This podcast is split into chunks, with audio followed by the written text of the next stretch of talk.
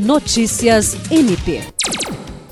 A promotora de justiça da Promotoria Especializada de Meio Ambiente da Bacia Hidrográfica do Baixo Acre, Mary Cristina Amaral Gonçalves, participou nesta terça-feira, por videoconferência, do lançamento da publicação Diretrizes para Valoração de Danos Ambientais pela Comissão do Meio Ambiente do Conselho Nacional do Ministério Público.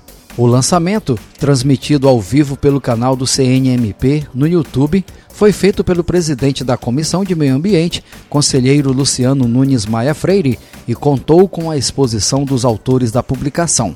O livro contém um capítulo geral sobre a valoração dos danos e capítulos específicos sobre flora, fauna, poluição, loteamentos irregulares, mineração e patrimônio cultural coordenadora do subgrupo Fauna, do Grupo de Estudos sobre a Valoração dos Danos Ambientais da Comissão de Meio Ambiente e uma das autoras da obra, a promotora de justiça do MPAC participou como expositora do painel 3, intitulado Valoração de Danos sobre a Fauna, tema incluído como capítulo do livro. Mary Cristina iniciou sua fala destacando o desafio de valorar um bem natural e o significado disso para os operadores de direito.